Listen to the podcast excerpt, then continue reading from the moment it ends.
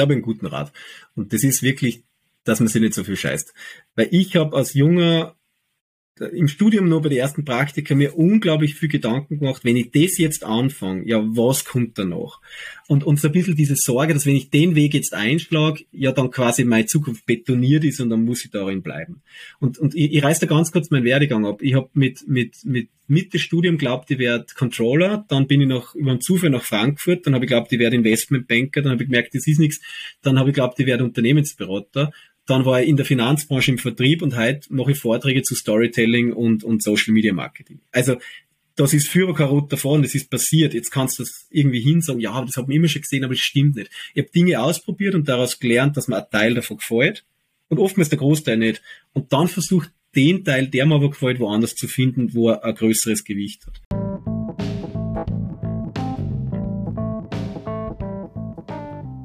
Hallo und herzlich willkommen zu einer neuen Folge von Marinas Business Podcast. Ich freue mich, dass ihr wieder zuhört. Für diese Folge habe ich als Gast Mr. LinkedIn Thoman Geiswinkler eingeladen. Er arbeitet beim globalen Konzern LinkedIn in der Zentrale in München. Im Interview habe ich mich natürlich nach den wichtigsten Hacks für LinkedIn erkundigt, wie man sich clever auf der Plattform positioniert und wie es in so einem globalen Unternehmen tatsächlich zugeht. Selbstverständlich haben wir auch über seinen Werdegang gesprochen, was für ihn Erfolg bedeutet, worauf es beim Social Media Recruiting wirklich ankommt und vieles mehr. Aber erstmal stellt er sich selbst kurz vor. Herzlich willkommen im Podcast Thomas Geiswinkler. Hallo und erstmal danke für die Einladung. Ähm, ich mir kurz vor, ich bin der Thomas, Thomas Geiswinkler und ich habe natürlich einen, einen, einen Arbeitstitel und der heißt Enterprise Account Executive. Und mit dem kann aber keiner was anfangen. Und ich erkläre es immer ganz, ganz gern einfach. Ähm, ich bin fürs Neukundengeschäft für LinkedIn zuständig am österreichischen Markt.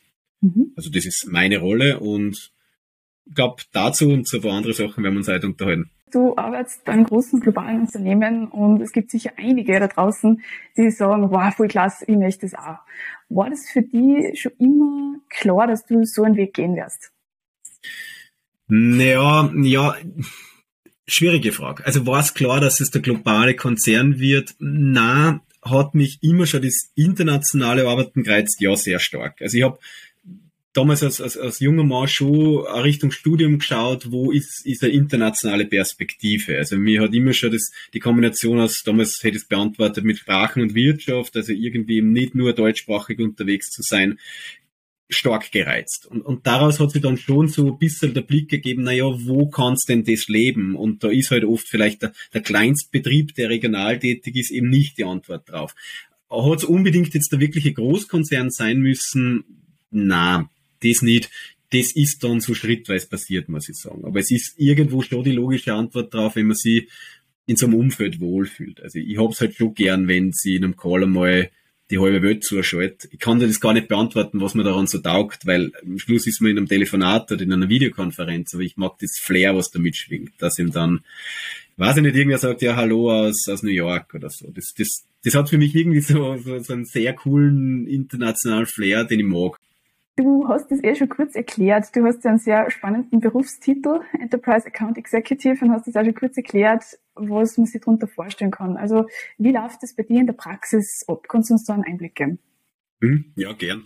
Es gibt in den Sales-Strukturen, das ist glaube in Österreich nicht so viel anders, aber vor allem im Amerikanischen gibt es immer zwei Rollen. Die Amerikaner nennen das Hunter und Farmer. Also einer, der jagt und der andere, der quasi kultiviert. Und ich bin auf der, auf der, ich, ich mag es auf Deutsch nicht, klingt ein bisschen komisch, auf der Jägerseite. Also was, was auf gut Deutsch bedeutet, ist die, die Gewinnung von Neukunden und hat natürlich einen fancy Englisch-Titel, aber ähm, es ist relativ simpel erklärt. Neukundengeschäft heißt, du, du redest mit, mit Menschen und mit Organisationen, die eben noch nicht Kunde von deinen Dienstleistungen sind. Und die äh, im Zweifel noch nicht darauf gewartet haben, dass du die meldest. Das heißt, das ist in, in, ein Schnitt aus, aus Kaltakquise und du versuchst Termine zu bekommen, um überhaupt einmal zum Evaluieren und zum Reden und gleichzeitig halt auch, wenn schon irgendwo Interesse da ist, daraus halt was zu erreichen. Und, und das ganz Coole ist, du hast ja so Internationalität angesprochen, dass ich halt für mich da so im internationalen Rahmen der Organisation dann wahnsinnig lokal unterwegs bin, eben mit Österreich, wo es aus Steirer halt wiederum recht gut passt, wenn man dann diesen kulturellen Bruch nicht hat, dass eben mit amerikanischer Vision auf einen österreichischen Mittelständler einschlagst. Also ähm, genau, aber ganz einfach erklärt, es ist eine Vertriebsrolle. Also am Schluss bin ich dafür zuständig, Umsatz zu machen.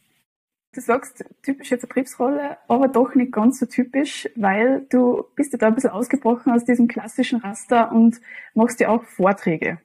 Ich finde, dass Vertrieb leider genau den Ruf hat, den er verdient also sagen wir uns ehrlich, wenn, wenn du, wenn irgendwer erzählt, der ist im Vertrieb, dann kriegst du nicht die Bewunderung, wenn du sagst, ich bin Kinderarzt, weil du ein, ein Image hast von Leuten, die, ich sag's jetzt einfach, wie es ist, etwas schleimig sind, etwas so, man, der will mir irgendwas verkaufen, nicht sehr greifbar.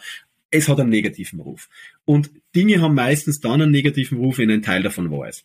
Das heißt, Vertrieb steckt so ein bisschen in der Sackgasse, weil es aus so einer alten Zeit kommt, die aber heutzutage nicht mehr passt. Und das bringt mir näher Richtung Antwort, weil ähm, Vertrieb im besten Fall etwas ist, was auf einer partnerschaftlichen Ebene funktioniert, weil dein, der Mensch, der verkauft, erst einmal Interesse an seinem Gegenüber hat. Also erst einmal versucht herauszufinden, was ist denn dein Bedarf, was könnte denn passen und dann findet man zusammen und nicht sein 0815 Text runterspielt. Und du hast mich gefragt, warum Vorträge? Ich habe irgendwann die Lücke für mich entdeckt, dass man auch im Vertrieb durchaus ganz anders agieren kann, als diese negative fast Erwartungshaltung ist, dadurch positiv auffällt und du über über gesehen werden, erstmal über, über Inhalte liefern, ganz einen anderen Zugang zu deinen Gesprächspartner hast, als wenn sie wer denkt, jetzt kommt der Vertriebler, der erzählt jetzt nur über sein Produkt und am Schluss wird's teuer.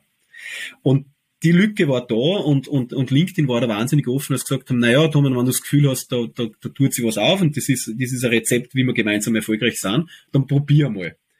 Und so hat es angefangen. Und zwar im, im, kleineren Rahmen und, und, und mittlerweile auch auf größeren Bühnen einmal, aber eben über nicht, wir sind die Schönsten, hier ist unser Produkt, sondern über Input, über, über, über, über Themen, über das Dinge zum Nachdenken. Ich finde es von dem her wieder interessant, weil, soweit ich das mitgekriegt habe, hast du ja eigentlich das, die Tür zu dem Thema aufgestoßen und du hast gesagt, ja, okay, ich möchte das jetzt einfach mal machen. Das Coole an LinkedIn ist, dass du die Möglichkeiten hast, wann du willst. Und das ist kulturell nicht in alle Konzerne gleich und das ist auch übrigens nicht in alle amerikanischen Tech-Konzerne so, dass du sagst, ja, da bist komplett frei. Dies ist manchen Organisationen auch so, dass du dort relativ eng bist in dem, was du darfst und da musst du alles abstimmen. Und LinkedIn hat, hat einen Leitsatz, der, der da heißt, ähm, ähm, nimm intelligente Risiken, auf Englisch heißt take intelligent risks und die Idee ist einfach, geh einmal und probier was Neues denke kurz drüber nach, was könnte schiefgehen und wenn das absolut in Ordnung ist, dann probier's. Und das trauen sie uns zu. Und das ist eben auch dieses, naja, dann, dann ist es vielleicht nicht in der Kernrolle eines, eines Verkäufers, dass du irgendwo auf einer Bühne mal einen, einen Vortrag zu, wie es bei mir ist, Storytelling oder, oder der Sachen machst. Aber wenn das gut ist, wenn das, wenn du die richtigen Leute erreichst mit Themen, wenn, wenn du, wenn wir und du anders gesehen wirst, dann probier's. So ungefähr. Mhm. Und, und das habe ich irgendwo für mich gefunden, das war unbesetzt und, und das mache ich seitdem. Ja.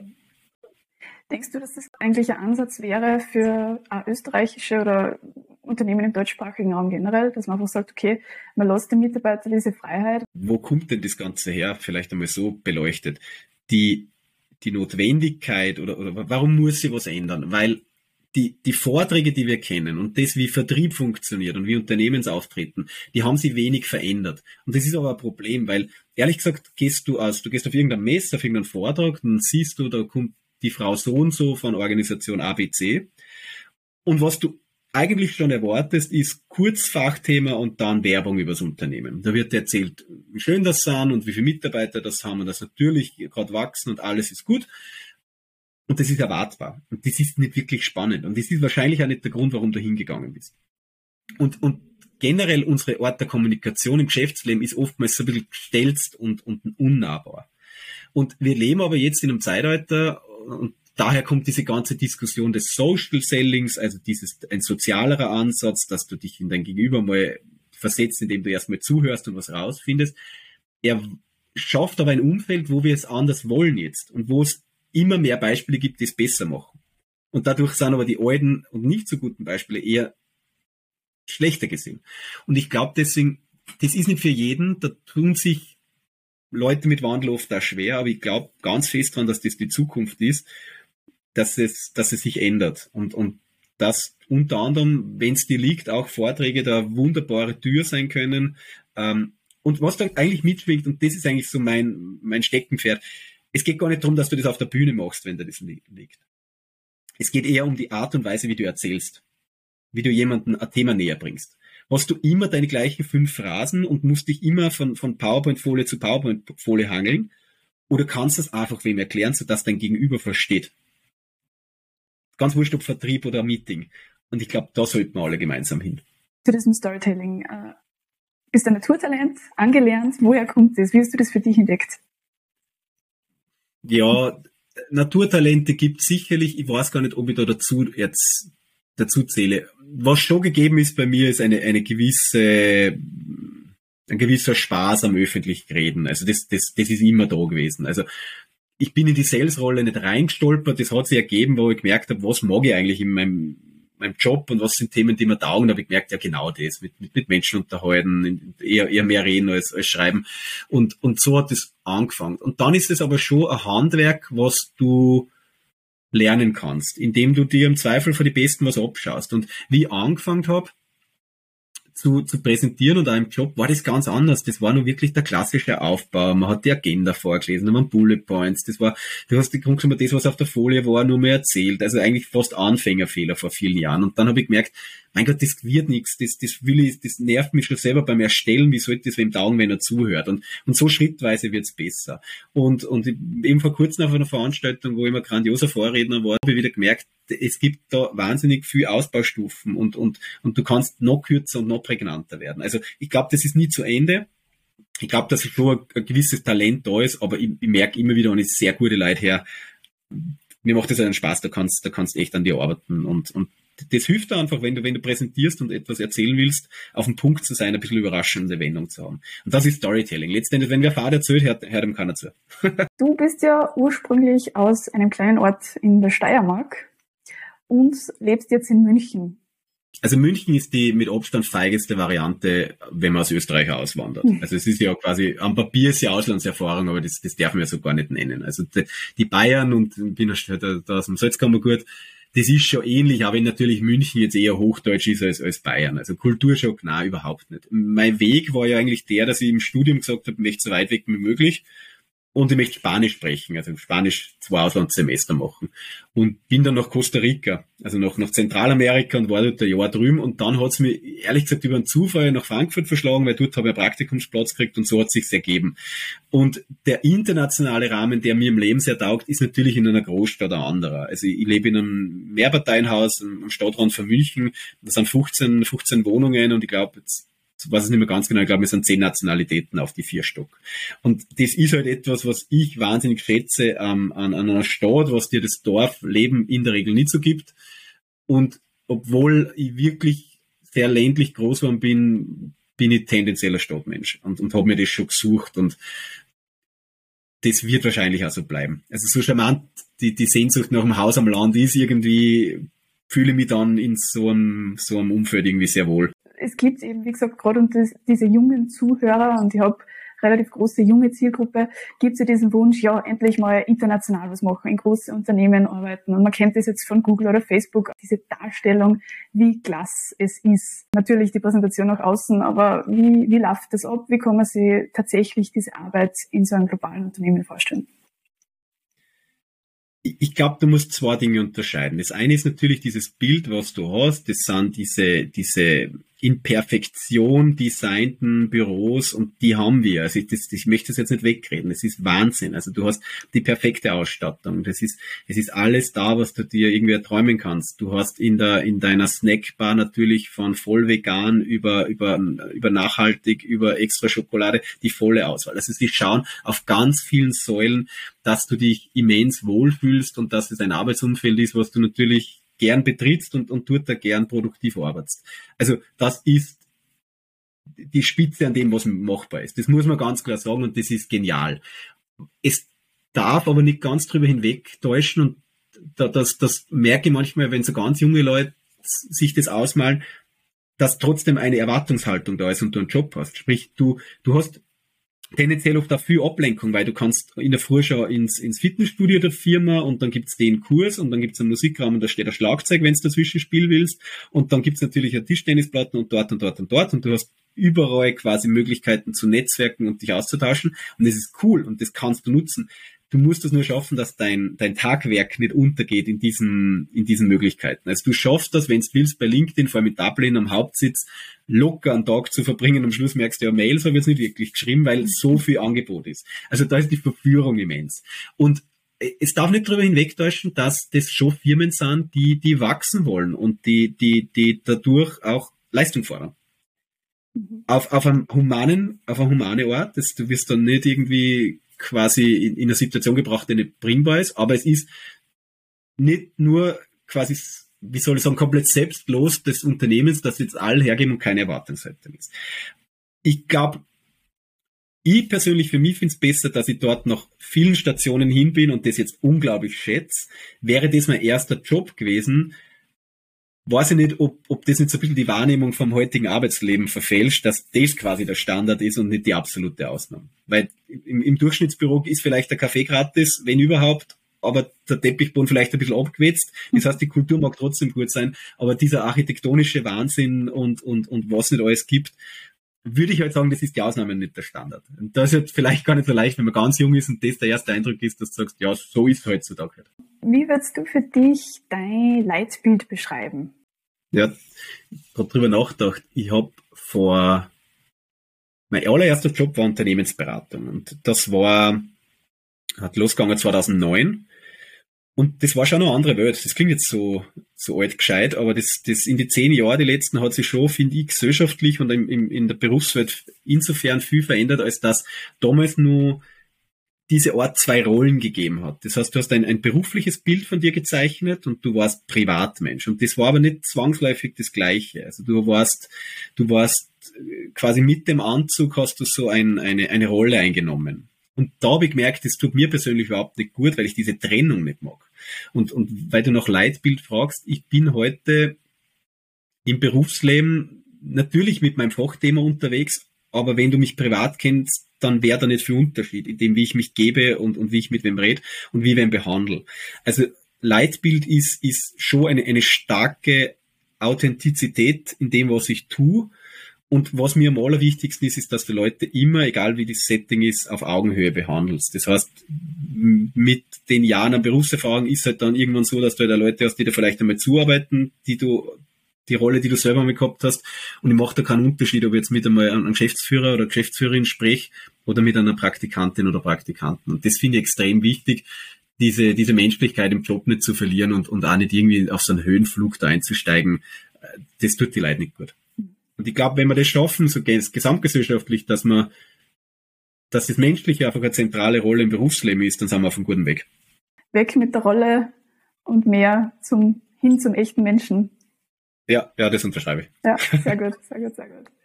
Man merkt, LinkedIn wird ja als Plattform immer stärker. Und wie positioniert man sich gescheit auf LinkedIn? So mal die Basics.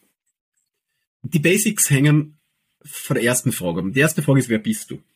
Bist du ein, ein, ein mittelständische Organisation mit x MitarbeiterInnen, dann ähm, brauchst du die Marke drauf. Das heißt, du musst einfach mal, die Basics sind, sorg für einen soliden Auftritt. Und die, die Tipps sind oft sehr banal, aber, aber man merkt, sie sind notwendig. Das beginnt damit, geh auf die Plattform, Google dich selbst, indem du dich selber suchst, also suche nach deinem Namen, ich meine die Firma, die Organisation und schau mal, wie viele Seiten gibt es schon. Also gibt es schon Auftritte von dir, die dir gar nicht bewusst sind. Führt immer zum Aha-Effekt, wo die Leute sagen, nein, nein, wir sind gar nicht drauf. Und dann merkt man, nein, stimmt doch nicht, weil vor Jahren hat irgendwer schon was angelegt, die Seiten ist nicht genutzt, es ist kein Logo drauf, es schaut komplett verlassen und verstaubt aus und das ist ein digitaler erster Eindruck. Was oft unterschätzt wird, ist, dass man nur weil man was nicht macht, deswegen nicht vielleicht trotzdem vorkommt. Ähm, das ist wie, du kannst nicht sagen, ich mache im Internet nicht mit. Es gibt die Meinung über dich zu deiner Organisation. Die Frage ist, moderierst du es und bist Teil davon? Oder, oder quasi machst die Augen zu. Also erster Tipp ist wirklich, schau mal, gibt's schon was und, und wie schaut das aus? Und die zweite Frage ist halt, wer bist du insofern, dass man sagt, als Einzelunternehmer oder, oder ganz kleine Gesellschaft dann auf die Menschen die Markenbotschaft. Also du als Marina kannst dir Firmenseiten anlegen, dann hast du ein Logo drin, okay, aber die Brand bist du. Das heißt, die Kommunikation ist immer eine sehr menschliche, persönliche. Und wenn es Richtung Markenarbeit geht, auf LinkedIn, dann hast du als Unternehmen einerseits die Brand, also was erzählt die Marke über sich und andererseits die Personen. Das Zusammenspiel funktioniert dann gut. Aber die Basic-Tipps dann erst einmal, sorge dafür, dass wenn man dich findet, dieser erste digitale Eindruck passt.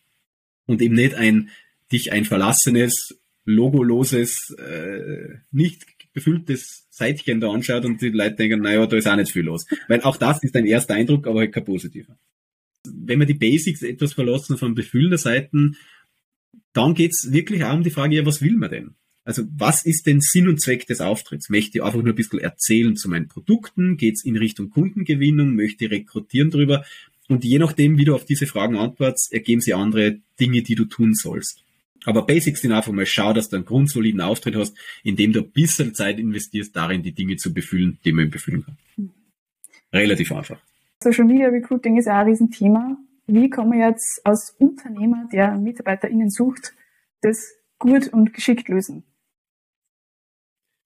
Social Media Recruiting wird ja etwas missverstanden.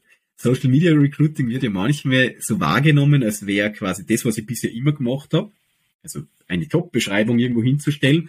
Und jetzt mache ich es halt auf Social Media. Also ich, ich gehe auf Facebook, auf mhm. Insta und auf LinkedIn und ich poste mein PDF und hoffe, den Grund verstehe ich ganz der Hoffnung, dass dann was anders ist, weil ich ja jetzt modern bin und auf einer Social Media Plattform ist.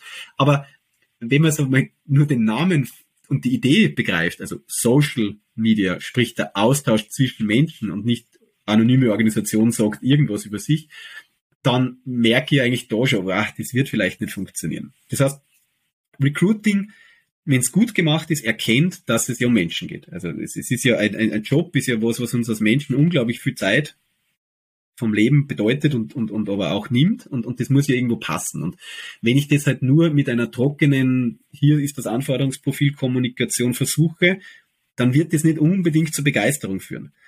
Und jetzt ist ja so, dass viele Unternehmen Schwierigkeiten haben, diese Stellen zu besitzen.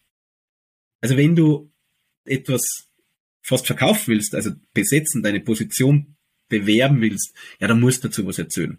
Und dann gibt es halt zwei Möglichkeiten. Du kannst über die Marke, die Marke erzählt, über echte Einblicke, was dort los ist. Ich finde aber zusätzlich, und ich finde es spannender, wenn ich ehrlich bin, über die Personen. Weil wahrscheinlich kann ich dir nahbarer erklären, wie es ist, als Vertriebler, als Sales bei LinkedIn zu arbeiten, als wenn du dir die fünf Stichpunkte dazu auf der Homepage durchliest. Also Social Media Recruiting ist Einblick geschaffen, aber halt echte nicht gestellte Stockfotos, also mit Stockfotos meine ich so im Internet aufrufbare Büdeln von Menschen, die aber nicht bei dir arbeiten und auch nicht diese hochglanzpolierten Videos, wo jeder sagt, ja, das ist ein schönes Video, aber der Alltag schaut nicht so aus. Weil das ist das eine Büro, was hergerichtet haben, aber der Rest schaut nicht so aus. Mhm. Also ich bin ein Freund von einem, einer gesunden Realität, weil die schafft auch eine gesunde Erwartungshaltung im Positiven. Du kannst dir eine, eine Employer Brand, also Arbeitgebermarke aufsetzen lassen, die, die super sich liest und dann gehst du ins Bewerbungsgespräch, weißt du, sagst du, bewirbe mir, das klingt so toll, und dann hast du so die erste Ernüchterung, weil vielleicht die Stimmung dort doch nicht so ist. Oder die, du merkst so, irgendwie fühlt sich das nicht so an, wie, wie es beschrieben ist.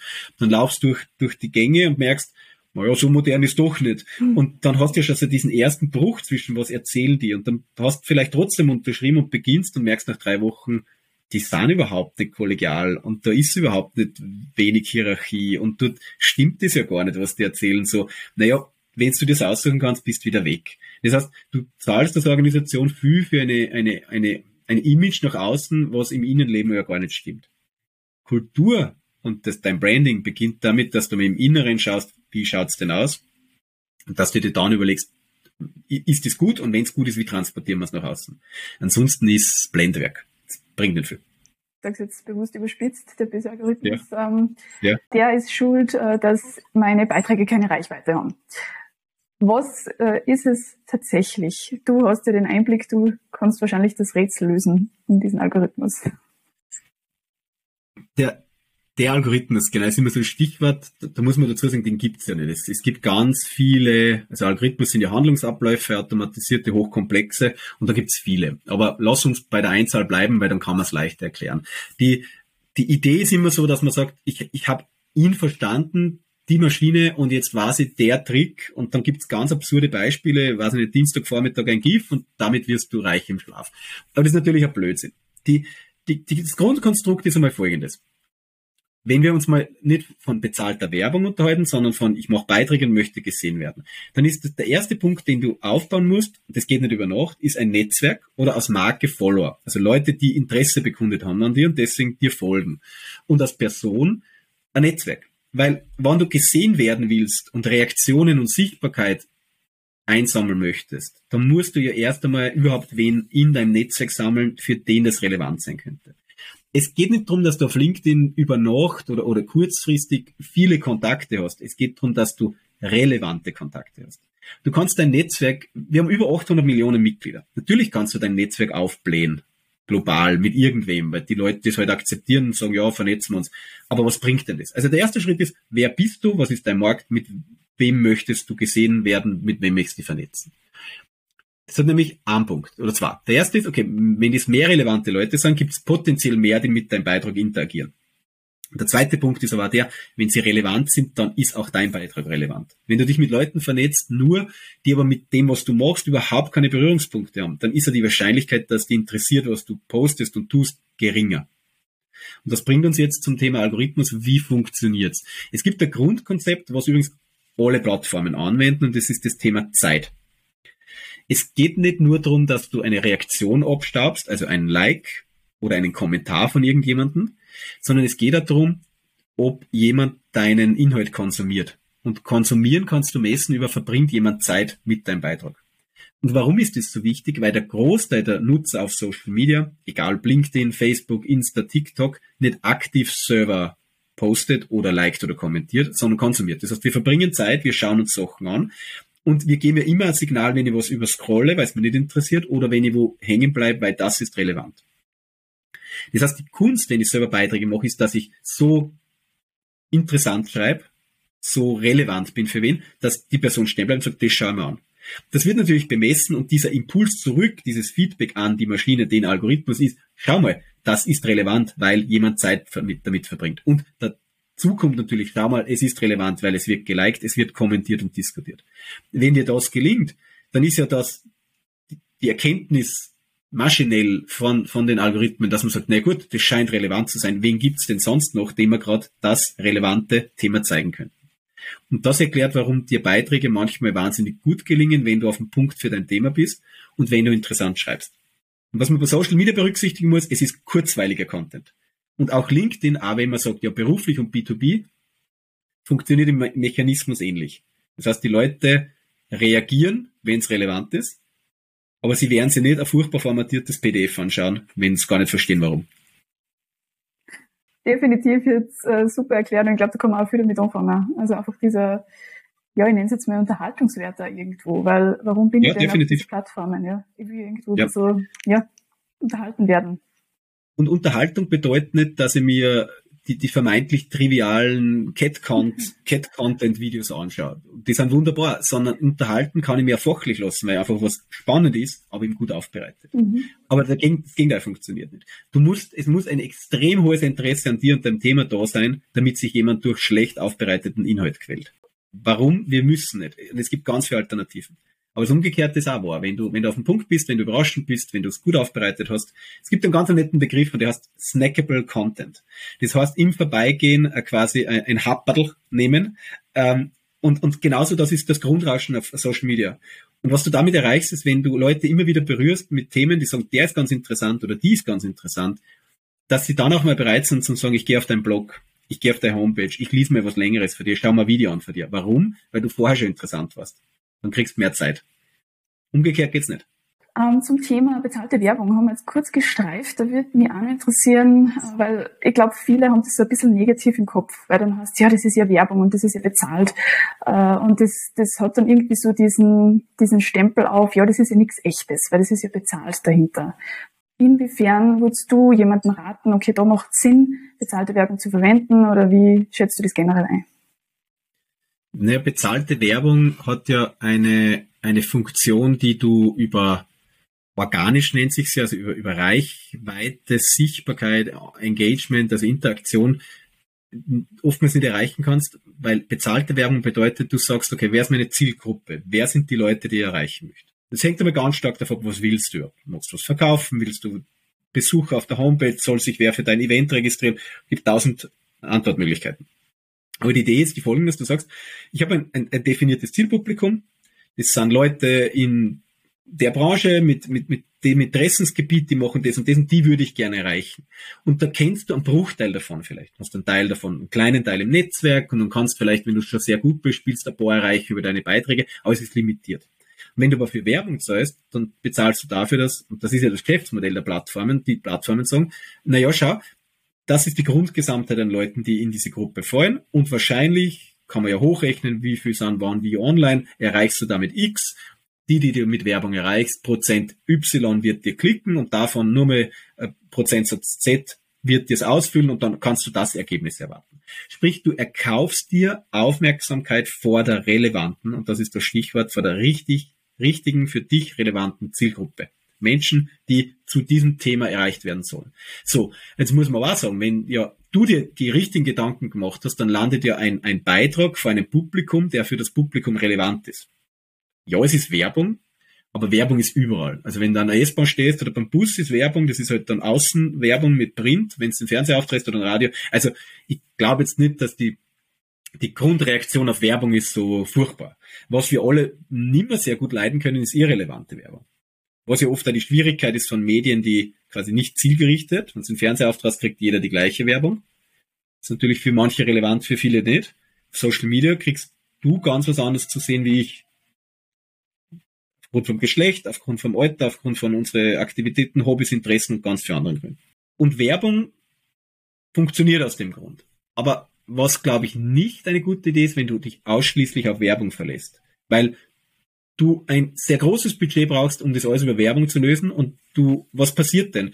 Jetzt sagen wir mal, dir geht es darum, besser gesehen zu werden. Und dann kaufst du dir Werbung, dann wird das ausgespielt, der Teil reagiert, nimmt dich wahr. Und wenn du dann nichts mehr machst, dann hast du ja nur einen Impuls gesetzt. Das heißt, die Leute haben dich einmal über diese Werbung wahrgenommen und dann versinkst du im Desinteresse und sie vergessen die. Wenn du das aber diese Dynamik nutzt, dass du mit jenen, die du beispielhaft aus Follower, Followerinnen gewonnen hast, wieder interagierst und sichtbar bist, weil du auch so Beiträge machst, dann hast dieses Zusammenspiel, diesen Content-Mix aus organischen Beiträgen, die nichts kosten und immer wieder Kampagnen. Und es gibt einen ganz netten Begriff oder eine Erklärung aus dem Marketing, und die nennen, das ist zusammengefasst Hum, Sing and Shout. Also Summen, ganz leise, so ein Grundrauschen, was immer da ist. Du hast immer deine Beiträge. Du, du schaust immer, dass man die wahrnimmt. Singen ist ein bisschen lauter. Das heißt, es ist eine spezielle Kampagne, dass der Video überlegt, das heißt vielleicht leicht gesponsert und schaut, das ist wirklich so, jetzt hau ich drauf, Marketing, nehmt mich alle wahr, hier bin ich. Und diese Kombination ähm, ist eigentlich so das Optimum. Weil nur einmal kurz laut sein, um dann wieder nichts zu sagen, funktioniert auch nicht wirklich. In der Realität ist es dann komplexer. Es geht dann wirklich um, um wie, wie, wie lang läuft die Kampagne, was passiert. Aber so als Grunderklärung ist das Zusammenspiel aus Werbung und Organischem eigentlich ganz dankbar. Thomas, was ist dir grundsätzlich in, in deiner Arbeit wichtig? Was vertrittst du da für einen Standpunkt? Oh ja, das sind viele Dinge. Ich, ich glaube, was, was ich generell schätze, ist und deswegen passt zu mir Vertrieb sehr gut, ist es ein, ein, ein freies Arbeiten. Also in, in so einem Setup wie bei mir ist, ich habe natürlich ein, ein, ein Ziel, ein, ein Umsatzziel und, und basierend darauf kriegst du Bonuszahlungen. Das heißt, es ist sehr gehaltsrelevant. Also der Anreiz der Firma, dass du das erreichst, ist natürlich schon da, dass du motiviert bleibst.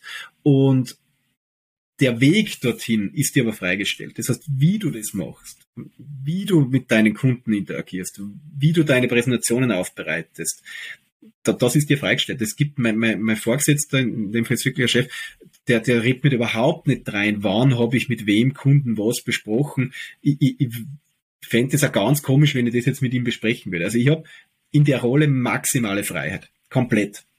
Und das ist natürlich für jemanden wie mich, der sehr gern so arbeitet und auch sehr, sehr selbstbestimmt ist und, und sich wenig abstimmt, grandios. Das ist nicht für jeden gemacht.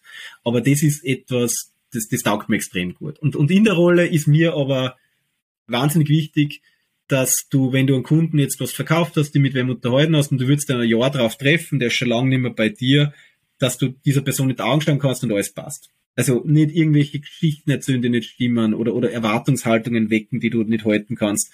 Ähm, weil das ist alles so dieser alte Vertrieb, den wir nicht mögen. Wenn du weißt, so, Person macht den Mund auf und lügt, quasi. Also eine, eine, eine, eine Gradlinigkeit im Job und, und äh, Unterhaltung auf Augenhöhe, das ist mir ganz wichtig. Mhm. Wie war das jetzt für die in diesen letzten zwei Jahren der Pandemie? Wird da für die auch der Arbeitsbereich ausgeschaut? Ja, du siehst ihn gerade live. Der Arbeitsbereich ist entweder mein Kinder, ein, ein Kinderzimmer gewesen oder jetzt gerade das Schlafzimmer. Mhm. Wir waren als LinkedIn wirklich sehr lange in einem globalen Shutdown, also wirklich alle bis auf ganz, ganz wenige technische Kernteams, die eben an, also vor Ort sein haben müssen, alle global in, in Homeoffice. Und dann hat LinkedIn in so, so Stages operiert. Das bedeutet, so je nach lokaler Situation durften dann einige wenige Prozent ins Büro mit Testung und hin und her. Und jetzt gerade, witzig, dass du sagst, ist jetzt in München das Büro wieder komplett offen. Das heißt, ohne Test, ohne Zertifizierung und Anmeldung und was Gott was, können wir jetzt wieder ins Büro. Und das hat natürlich, ich war vorher sehr viel im Büro und sehr viel auf Events und dann war ich, naja, zwei Jahre mehr oder weniger durchgängig daheim, das extrem geändert. Wo es mir aufgefallen ist, ist einfach die, du kriegst keine Interaktion mehr. Also du, ich habe auch viele Vorträge gemacht, aber natürlich dann in einer Laptop-Kamera. Das ist ganz ein anderes Gefühl. Und jetzt, wo ich vor kurzem wieder auf einer Bühne gestanden war, habe ich gemerkt, man gewöhnt sich dran, weil du machst dein Ding relativ souverän, aber jetzt stehst du auf der Bühne, da war es dann so, da ist eine hinten, das war nach dem Mittagessen, die ist mal eingeschlafen, die war einfach müde, andere Person hat natürlich die Mails geschaut, ein, zwei haben sie unterhalten und in meinem Kopf ist passiert und man denkt, ja krass, jetzt hast du wieder Live-Feedback. Quasi du merkst in, in Echtzeit, was passiert, wenn du sprichst, aber es ist natürlich viel besser. Also es ist immer viel besser, mit Menschen echte Kommunikation zu haben als, als digital. Aber das Positive war, wir haben halt in die zwei Jahre, glaube ich, als Gesellschaft gelernt, dass es möglich ist. Dinge, die jetzt selbstverständlich sind, Team-Meetings, alles digital, waren ja technisch gar nicht möglich bei vielen Unternehmen. Also ich habe ein gemischtes Fazit. Das war insofern, ich, ich habe zwei Kinder, das war familiär natürlich dann gut, weil die Zeit da war. Aber alles nur digital, nur nur in einem Laptop zu reden, ist auch nicht die Lösung. Äh, ja. Welche Botschaft hast denn du jetzt für deine potenziellen Kunden? Oder wenn jetzt wer zuhört und sagt, bah, dieser Thomann, den brauche ich unbedingt für mein Unternehmen, ich brauche da mehr Input. Wie, wie erreicht man die? Wie, wie läuft das bei dir ab? Ja, wie erreicht man mich? Das ist recht simpel. Also ich bin natürlich auf LinkedIn, das heißt, da, da findet man mich recht einfach und, und, und ich, ich antworte in der Regel, wenn man mich anschreibt. Also die Erstaufnahme ist nicht kompliziert. Botschaft oder, oder was können Leute erwarten? Also es ist ja so, ich habe natürlich schon äh, eine Geschäftseinheit, das ist bei uns Talent Solutions, also da geht es um, um Richtung Mitarbeiterentwicklung und Rekrutierung und, und das. Ähm, aber ich mache beispielhaft auch so, so Art Workshops, wo es darum geht, und wir haben es heute schon angeschnitten, wie, wie nutzt man denn die eigenen Leute als MarkenbotschafterInnen? Also wie kann man die eigene Belegschaft einsetzen, um authentisch, ehrlich, nahbar zu erzählen. Und wo, wo viel Beratungsbedarf ist, vor allem in Österreich auch, ist, es gibt so eine, eine immer anwesende Sorge, dass was schief geht im Internet. Ich sag's jetzt ein bisschen blöd. So, so, da, was passiert da? Das ist so eine gefühlte Blackbox. Und diese Sorge, dass wenn wir jetzt die eigenen Leute da auch was sagen lassen, dann kann das furchtbar schief gehen. Was vergessen wird, ist, dass das ja im Analogen die ganze Zeit passiert. Also Menschen im Vertrieb reden permanent mit relevanten Kunden über die Firma und hinterlassen einen Eindruck. Also die eigenen MitarbeiterInnen sind ja eh schon perfekte Markenbotschafter. Die Frage ist nur, was ist die Botschaft? Das heißt, das ist jetzt nicht anders, weil es digital ist. Es ist digital potenziell größer, weil man es sehen kann. Und diese Sorge des Shitstorms, dass jetzt da ganz was Furchtbares passiert, die kann ich insofern ein wenig entkräften, weil der Shitstorm ist so ein bisschen wie das Naturereignis. Das ist das Extrem, was es gibt, aber was hoch unwahrscheinlich ist, dass man es jemals erlebt. Das ist wie ein Erdbeben. Natürlich gibt's es, aber es ist nicht sehr wahrscheinlich, dass dort uns was passiert. Und genauso haben die meisten Unternehmen niemals damit zu tun, scheuen aber das Risiko so, dass, so dass man die Chance quasi vergisst. Dass man sagt, ja, aber unsere Leute sind doch genau mit denen vernetzt, die wir gerne erreichen wollten. Unsere eigenen Leute kennen genau die und sind auf LinkedIn zum Teil vernetzt, die wir gern die Geschichte erzählen würden, die wir gerne einstellen würden. Und unsere Marke nicht, aber aus irgendeinem Grund trauen wir uns nicht, deswegen machen wir alles über die Marke. Also wenn ich so, so den einen Hinweis, dann ist es wirklich sich etwas öffnen und ein bisschen was zutrauen und diese Perfektion abzulegen. Es geht nicht darum, dass jeder Beitrag in Perfektion belichtet, fotografiert und geschrieben ist. Weil das ist sehr glatt. Wenn ich einen Beitrag mache, dann habe ich den geschrieben, ist wahrscheinlich immer Tippfehler drin und das Foto ist halt, was jetzt ein iPhone hergibt, aber alles andere ist professionell fotografiert. Aber dadurch sieht man ja, das ist ja von Thomann und nicht von LinkedIn. Das ist ja eine ganz andere Erwartungshaltung. Ich glaube, ich sage es mal Österreich, ich glaube, wir scheißen uns manchmal ein bisschen zu viel, was alles passieren könnte und trauen uns zu wenig. Kurzer Schwenk weg vom beruflichen hin zum eher Mindset-Thema, nenne ich es jetzt einmal. Weil was mich auch immer interessiert, ähm, wie gehst du zum Beispiel mit Herausforderungen um? Wie löst du das für dich, also mit deiner Denkweise, mit einem speziellen Mindset? Was ich gelernt habe über die Zeit ist, dass dir die große Herausforderung, die überfordert die. Und genauso wie das große Ziel, wenn du zum Studieren anfängst und über deinen damals Magister, halt Master nachdenkst, das ist wahnsinnig. Das ist wahnsinnig weit weg und das, die, die, die, die, die Aufgabe dorthin scheint irre zu sein. Und wenn du das aber runterbrichst, dann brauchst du ganz viele kleine, erfolgreiche Schritte, damit du das schaffst. Und das ist aber im Beruf, im Privaten wahrscheinlich, ähm, genau das Gleiche. Wenn du das große Problem siehst, das ist wahnsinnig demotivierend und tust dich schwer. Das ist das eine. Also auch so im, im Job, ich, ich habe damals in Salzburg habe ich es erzählt, oder davor, ich bin in vier, vor vier Jahren habe ich bei LinkedIn gehört, dass es Speaker gibt, also Menschen, die von LinkedIn zu LinkedIn beraten und öffentlich sprechen. Und da haben wir gedacht, ja, wie genial ist denn das?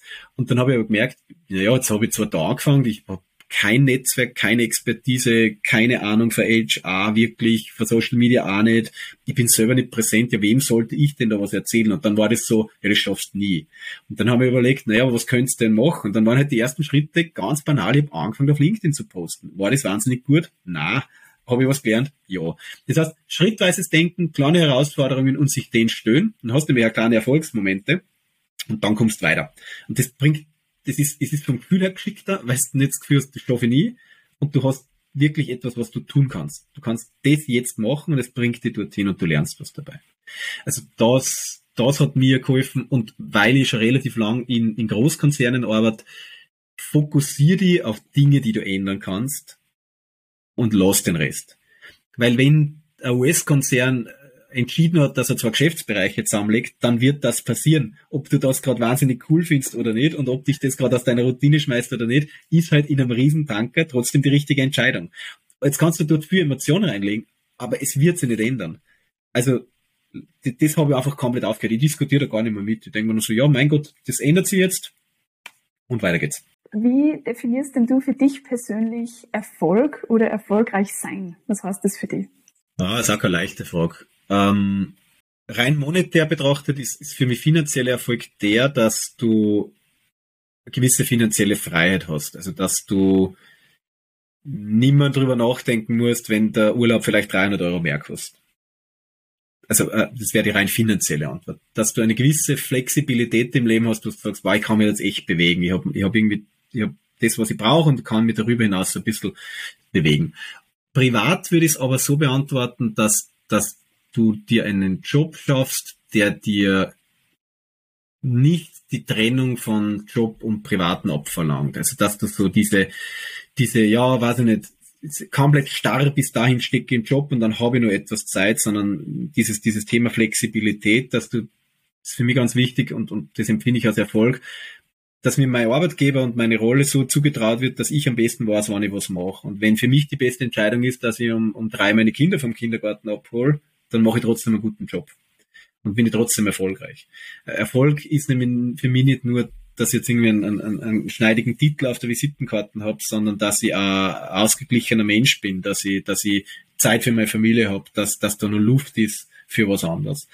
Ja, früher, glaube ich, war Erfolg die, die Schritte auf der Karrieretreppe. Und der Rest war privat. Und dies, das gefällt mir nicht so. Also, wenn du, wenn, wenn der Preis für einen Erfolg ist, dass du dein Privatleben bis auf Null zurückstößt und nur das Wochenende vielleicht über ist, dann ist das für mich kein Erfolg. Und wie gesagt, ich habe gesagt, ich war mal Unternehmensberater, Unternehmensberatungen damals bekannt dafür, dass du extrem viel arbeitest, dass auch die Wochenenden einmal draufgehen. Und da habe ich mich viel gefühlt, aber nicht erfolgreich.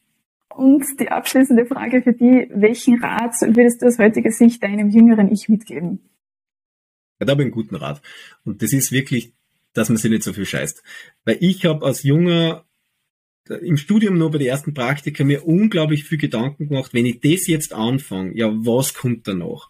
Und, und so ein bisschen diese Sorge, dass wenn ich den Weg jetzt einschlage, ja, dann quasi meine Zukunft betoniert ist und dann muss ich darin bleiben. Und, und ich, ich reiß da ganz kurz meinen Werdegang ab. Ich habe mit, mit, mit Mitte Studium glaubt, ich werde Controller, dann bin ich noch über einen Zufall nach Frankfurt, dann habe ich glaubt, ich werde Investmentbanker, dann habe ich gemerkt, das ist nichts, dann habe ich glaubt, ich werde Unternehmensberater dann war ich in der Finanzbranche im Vertrieb und heute mache ich Vorträge zu Storytelling und, und Social Media Marketing. Also das ist Führer kein Rot davon, das ist passiert. Jetzt kannst du das irgendwie hinsagen, ja, das hat man immer schon gesehen, aber das stimmt nicht. Ich habe Dinge ausprobiert und daraus gelernt, dass mir ein Teil davon gefällt und oftmals der Großteil nicht. Und dann versucht den Teil, der mir aber gefällt, woanders zu finden, wo er ein größeres Gewicht hat. Einfach ein Mut, was auszuprobieren und es ist überhaupt kein Schauen, wenn du merkst, das ist nicht. Es gibt so viele Sachen, die klingen alle gut am Papier. Und wenn du das probierst, merkst entweder voll gut, passt, oder nicht. Und es ist kein Schand. Und ich glaube, das ist das Coole an unserer Zeit. Es fragt keiner mehr, wenn du nach einem Jahr gehst und was anderes machst. Und diesen Mut, den sollen wir uns wirklich, wirklich nehmen, weil ich, ich bin aus der, ich bin ja 83 geboren. Ich komme aus einer Zeit, wo, wo es wirklich wichtig war, dass, also da war, Jobwechsel war eher was, wo die Leute geschaut haben, warum geht der? Weißt? Das war wirklich noch, Hauptsache ein Leben lang im Betrieb. Und wir haben halt andere Zeiten und dieser Mut zum Probieren und, und im Zweifel zum sagen, das war nichts für mich, das ist was Gutes. Und man sollte, vor allem nicht, wenn man jung ist, schon glauben, jetzt muss ich festlegen, was ich mein Leben lang mache.